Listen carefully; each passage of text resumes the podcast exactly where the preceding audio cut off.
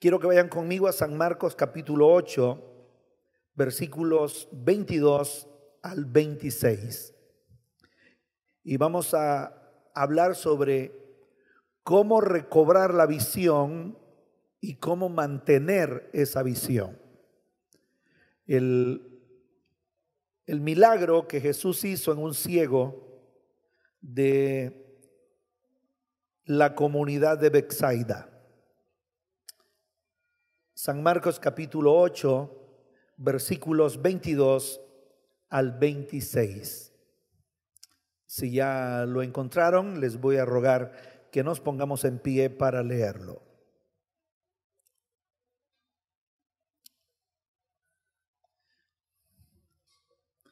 Dice la Biblia, vino luego a Bexaida, está hablando de Jesús, vino luego a Bexaida y le trajeron un ciego y le rogaron que le tocase.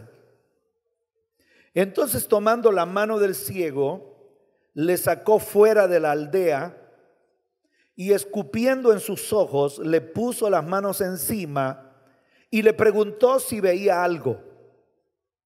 Él, mirando, dijo, veo los hombres como árboles, pero los veo que caminan, que andan. Luego puso otra vez las manos sobre los ojos y le hizo que mirase. Y fue restablecido y vio de lejos y claramente a todos. Y le envió a su casa diciendo, le dio una recomendación. Léanme ustedes lo que le dijo a este hombre ya sanado. No entres en la aldea ni lo digas a nadie en la aldea. Le vuelve a decir, esa aldea tiene un problema. Esa aldea es tu la razón de tu fracaso. Esa gente que vive en esa aldea es la que te ha empañado tu vista. Así es que si tú quieres permanecer sano, tienes que huir de esa aldea. Tienes que cambiar de domicilio. Que Dios añada bendición a esta palabra. Pueden sentarse. Los milagros que hizo Jesús fueron más de los que están escritos en los evangelios de Mateo, Marcos, Lucas y Juan. Fueron más. Juan registra y dice que si se hubiesen escrito todos los prodigios, milagros y obras que Jesús hizo, no cupiesen en el mundo los libros si se hubiera registrado todo. Porque Jesús hizo más de lo que está escrito por estos cuatro evangelios. Pero Él, cada milagro lo hizo con un propósito. Primero, para beneficiar al que estaba necesitado y segundo, para enseñar a sus discípulos grandes lecciones.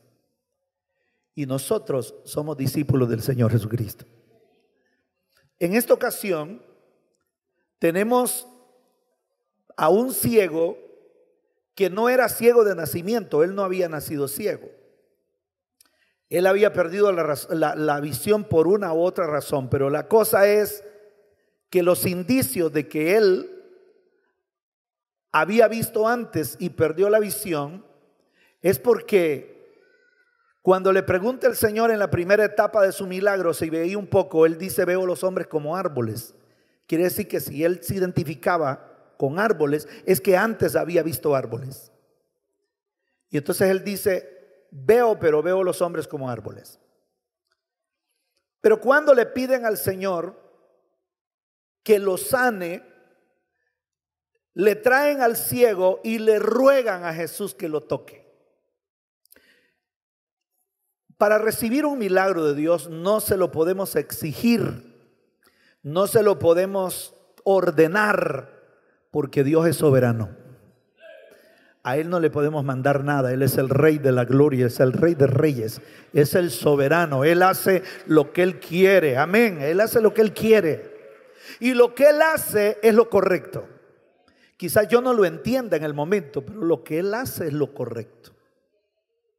Aunque a nosotros nos parezca contradictorio lo que Él hace, el Señor nos va a decir siempre, lo que no entiendes hoy, lo entenderás después. Hay momentos en los cuales Dios no hace las cosas como nosotros creemos que pueden ser hechas. Y nosotros en el momento no lo entendemos, pero después vamos a comprender que la razón siempre la tiene nuestro Dios.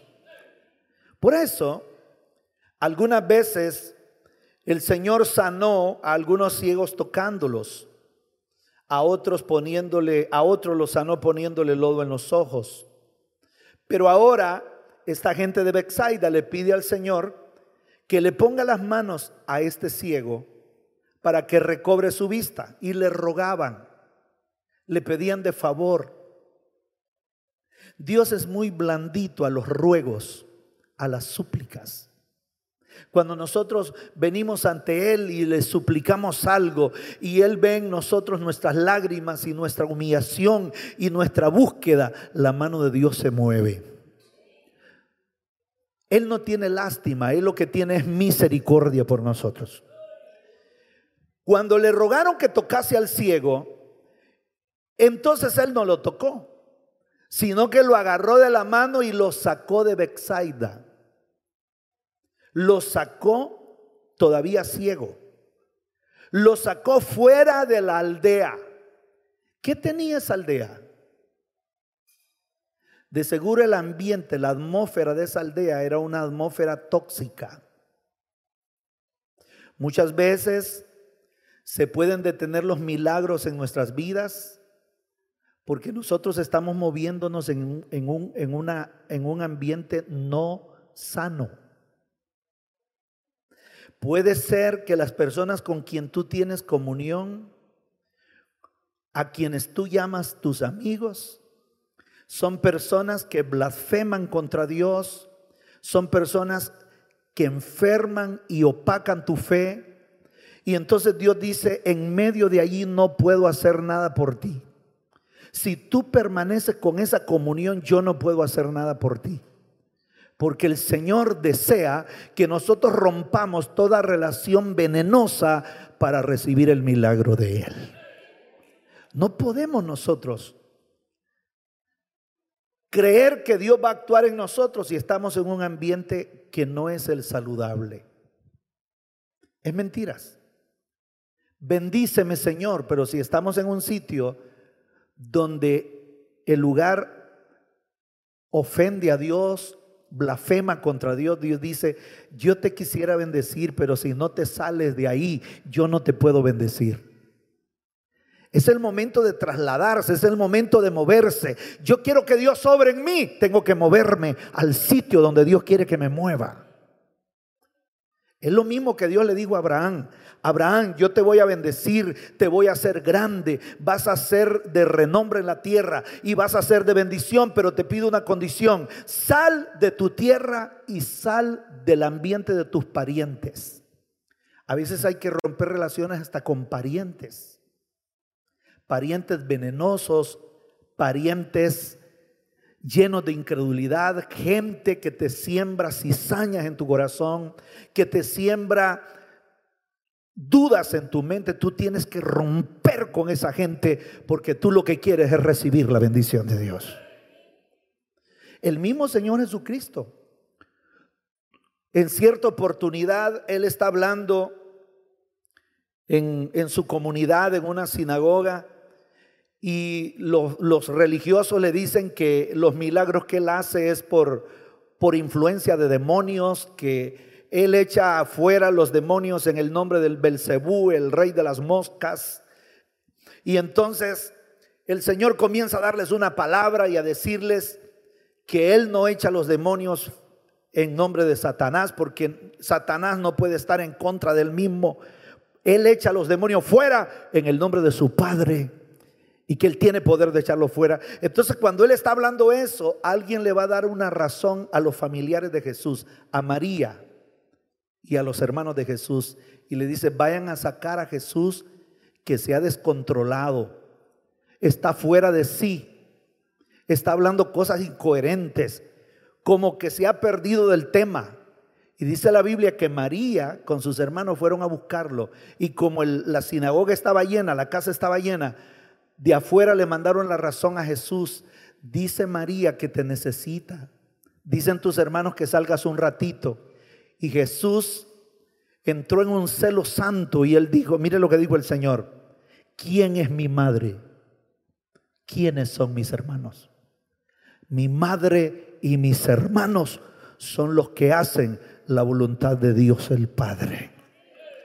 A veces, a veces tenemos que romper conexiones hasta con la misma familia. Tú tienes que definir eso. Tú tienes que saber que si tienes un hijo que blasfema, que tienes un hijo que maldice, tú tienes que decirle, mira hijo, en esta casa, en esta casa no se maldice, en esta casa no se blasfema contra Dios en esta casa se bendice a Dios. Porque cuando tú no pones reglas, cuando tú no pones límites, entonces estancas las bendiciones del Dios Todopoderoso.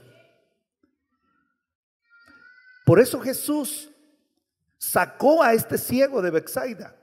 Porque Bexaida era un sitio tóxico, era un sitio venenoso. En Bexaida mataban la fe de la persona. Había mucha murmuración, mucho chambre, mucho invento, mucha mentira. Y el Espíritu Santo es muy celoso. Por eso se llama Espíritu de verdad. Al Espíritu Santo no le agradan las mentiras. El Espíritu Santo no da de acuerdo a la falsedad. El Espíritu Santo no está a favor de los rumores. El Espíritu Santo no está a favor de los falsos testimonios. El Espíritu Santo es verdadero. Y donde está el Espíritu Santo debe de haber comunión con Dios. Y por eso Jesús viene y saca al ciego, lo toma de la mano y lo saca fuera de la aldea. Y cuando está fuera de la aldea, le escupe los ojos. El Señor hace cosas raras, cosas que humanamente no tienen ni lógica, ni educación, ni coherencia. Pero el Señor no está para quedar bien con ninguna estructura religiosa. Las estructuras religiosas son cuadradas, las estructuras religiosas son moldes. Si te sales de ahí, ofendes tu religión. El reino de Dios tiene cosas incoherentes. ¿Cómo es que dando es como recibimos? ¿Cómo es que perdonando Dios nos perdona? ¿Cómo es que siendo servidores de los demás, somos más grandes que los demás. Esas son las medidas divinas. No calzan. ¿Cómo es que muriendo vivimos? Las medidas de Dios son derechas, las medidas del hombre son torcidas. Por eso el Señor hace este milagro de forma increíble. Le escupe los ojos al ciego, le puso las manos encima y le preguntó si veía algo. Y el ciego le dice, veo los hombres, pero los veo como árboles que caminan. La expresión del ciego es, con eso me conformo. Ya veo un poquito, con, con eso ya por lo menos no voy a chocar contra los hombres. Si veo algo venir, me voy a apartar. Y el Señor dice, no, no, no, no. No te conformes con las orillas tú puedes tener tu bendición completa. No te conformes con pedacitos cuando tú puedes tener el, el, pan completo de Dios.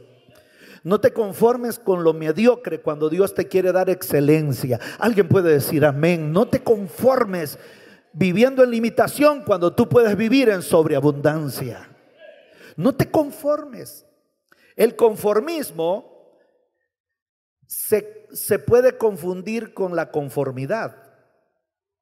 Conformidad es ser feliz con lo que Dios te va proveyendo. Conformismo es atenerse a irla pasando sin ningún esfuerzo, sin ninguna visión, sin ningún propósito, ahí pasando el día, ahí pasando la temporada, ahí esperando morirse ahí esperando hacerse viejo para que lo lleven a enterrar. No, Señor dice, no, yo, yo no soy a favor del conformismo. Estás de acuerdo que seas conforme, que seas agradecido, pero Dios no quiere que tú vivas en mediocridad. Dios quiere que tú vivas en excelencia.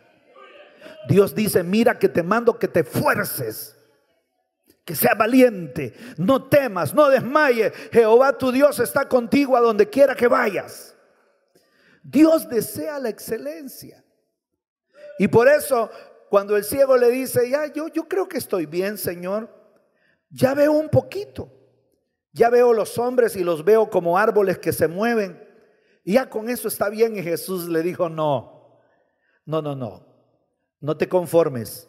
Y le puso otra vez las manos sobre los ojos y lo hizo que mirase y fue restablecido y vio claramente a todos y vio de lejos.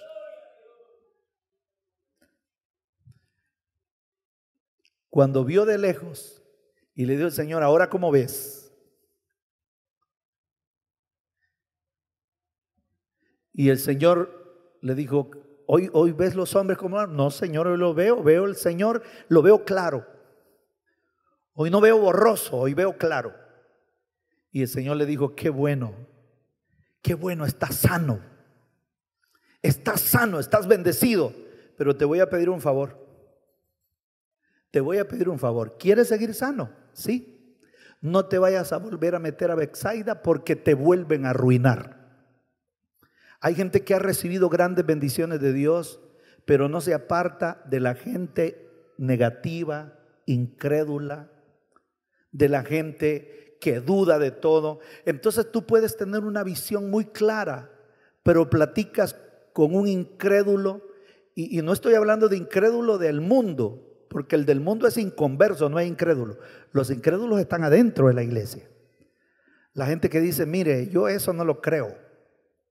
Yo eso de dar no lo creo. Yo eso de que de eso tampoco lo creo.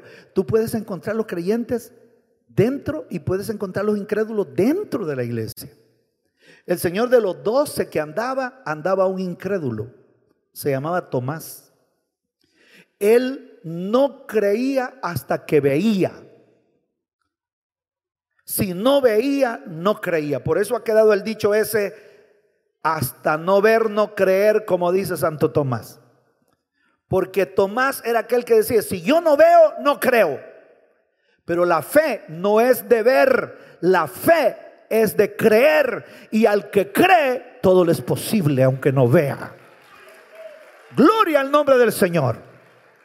Mucha gente duda. Yo, yo escribía una palabra profética y alguien me escribió y me dice, eh, lo que usted escribe son hipótesis, hermano Emilio, son suposiciones, son ideas suyas, pero como puede pasar, no puede pasar, y le digo yo, mire, mire, si yo escribo algo mío, pues puede ser hipótesis, pero si yo escribo algo de la palabra de Dios, la palabra de Dios no es teoría ni es hipótesis, la palabra de Dios es la verdad.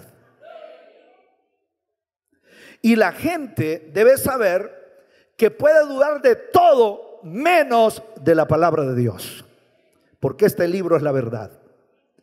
Y yo quiero decirle que Dios desea que nosotros veamos claramente y que tengamos cuidado a quién le prestas tus oídos y, y con quién platicas. Porque hay muchos ambientes de Bexaida en este mundo. San Pablo claramente lo dice. Hermanos, no cometan el error de juntarse con gente que les va a matar la fe. Porque las malas conversaciones corrompen las buenas costumbres. Tú comienzas a hablar con un negativo y te mata la fe. Incluso el negativo te va comentando el mensaje cuando va, pero no te lo comenta para bien. Te lo comenta para meterte en duda. Pero cuando tú detectas eso Tú obedeces lo que el Señor le dijo al ciego, ya sanado. Le dijo, vete a tu casa, no entres a la aldea, no vuelvas a Bexaida. ¿Por qué le dijo no vuelvas si ya va sano? Porque ahí era donde a él lo habían arruinado y ahí lo podían volver a arruinar. La gente debe ser muy inteligente. La gente debe saber quiénes son los que lo elevan y quiénes son los que lo aplastan. La gente debe ser sabia. una persona debe saber y decir, esta persona eleva mi vida, exalta mi vida, me desea lo mejor o me aplasta. Esta persona me invita a buenas cosas o a qué es lo que me invita esta persona. Y tú debes escoger bien el que tiene un espíritu de Bexaida y apartarte de él. No le puedes negar el saludo a nadie, pero debes saber que hay personas que te deprimen, que te quitan la fortaleza de Dios, que te roban el tiempo de puro gusto, enferman tu corazón, te meten cizaña en tu corazón. Huye de esas personas para que tengas una vista clara.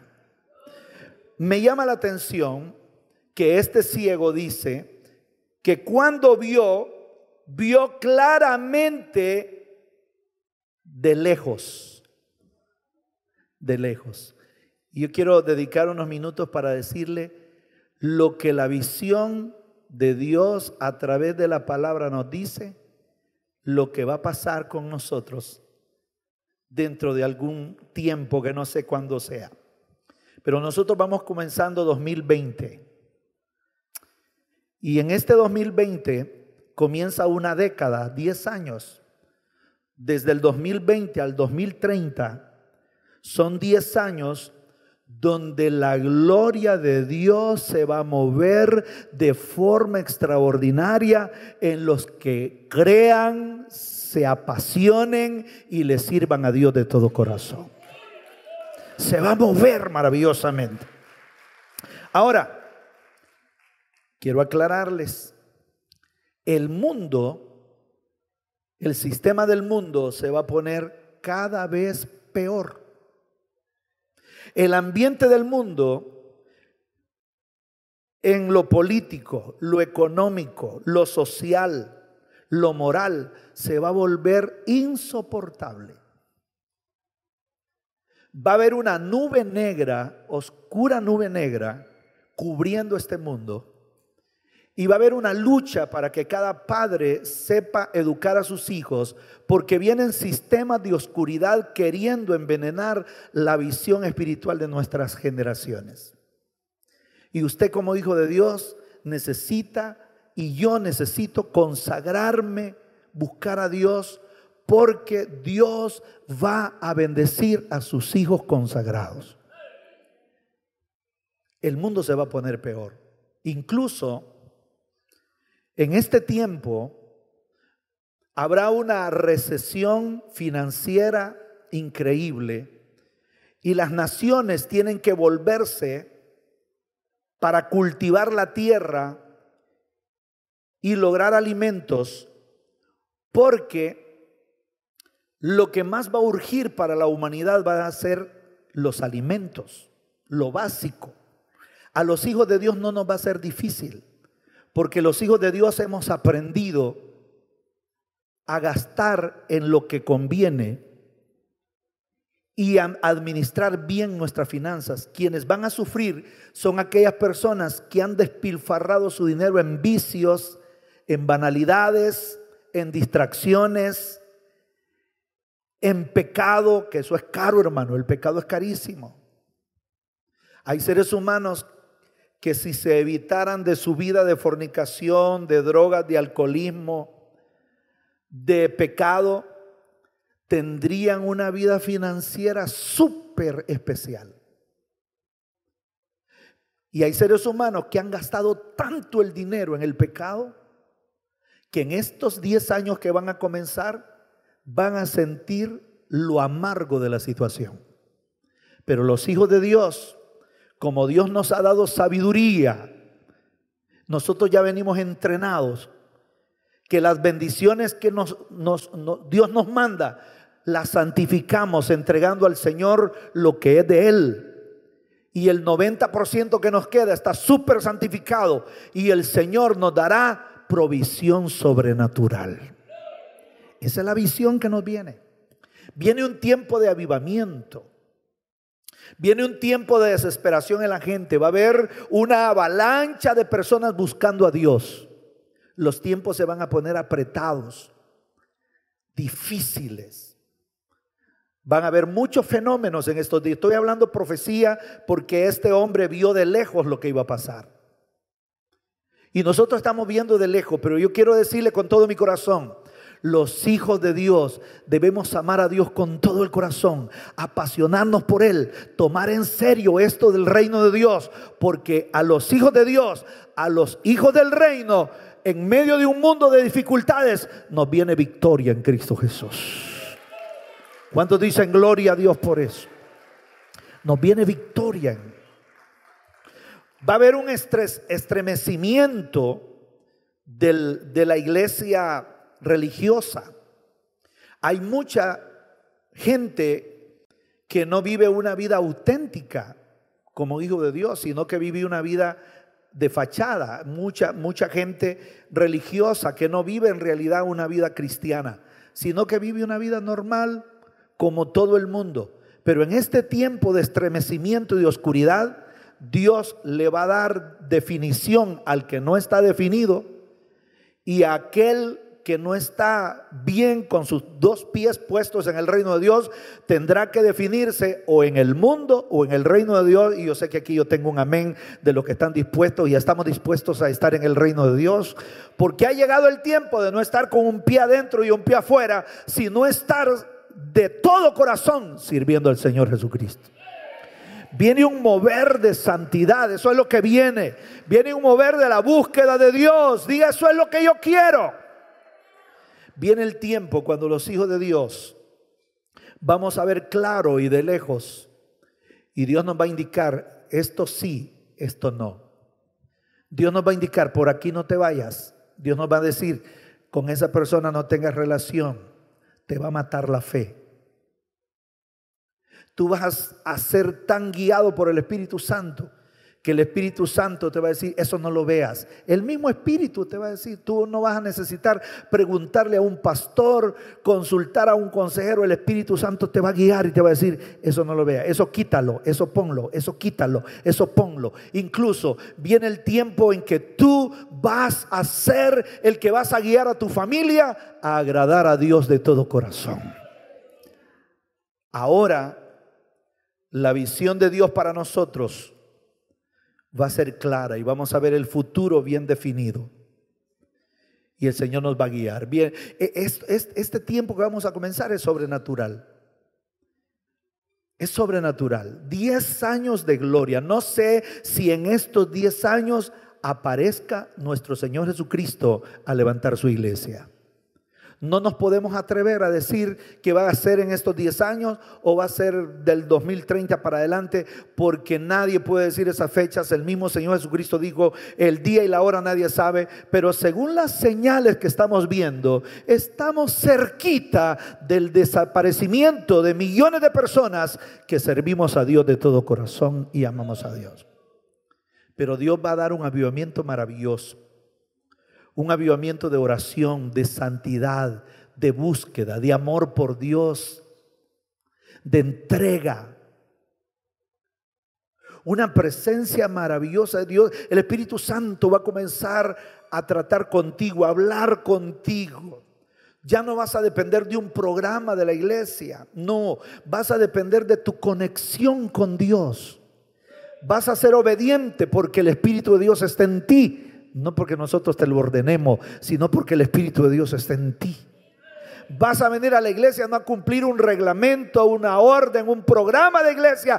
Vas a venir porque el Espíritu Santo te va a traer a adorar a Dios vas a levantar las manos y vas a adorar a Dios y vas a arrojarte a servir a Dios y adorarlo y vas a ser un financista del reino, no por obligación, no por presión, no por sugerencia, sino porque el Espíritu Santo va a morar en tu corazón y vas a ver claramente lo que Dios tiene para ti. Mi mensaje hoy es, ten cuidado con Bexaida. Ten cuidado con la gente que te enferma. Ten cuidado con la gente que mete, que trata de meter cizaña en tu corazón. Duda. No le prestes los oídos. Córtalo de una sola vez.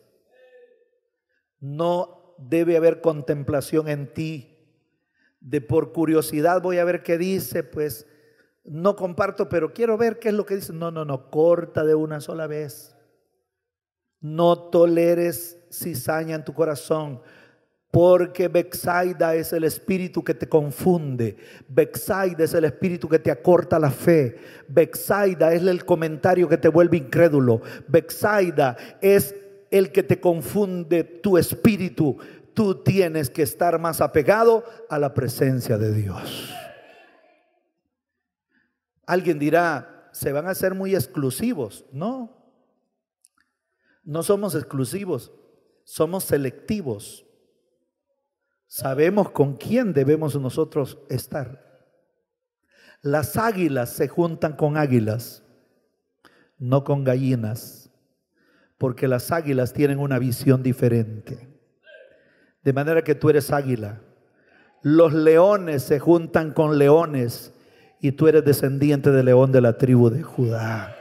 Tú te juntas con personas que te elevan, no que te hunden. Tú te juntas con personas que te dignifican, no que te humillan. Tú te juntas con personas que te levantan, no que te ponen el pie encima. Eso fue lo que Jesús le dijo a este ciego. Estás sano, no entres otra vez a Bexaida, no le digas a nadie en la aldea lo que yo he hecho por ti. Incluso, para concluir mi, mi reflexión de hoy, tus triunfos no debes comentarlos con personas equivocadas. Debes comentarlos con personas correctas.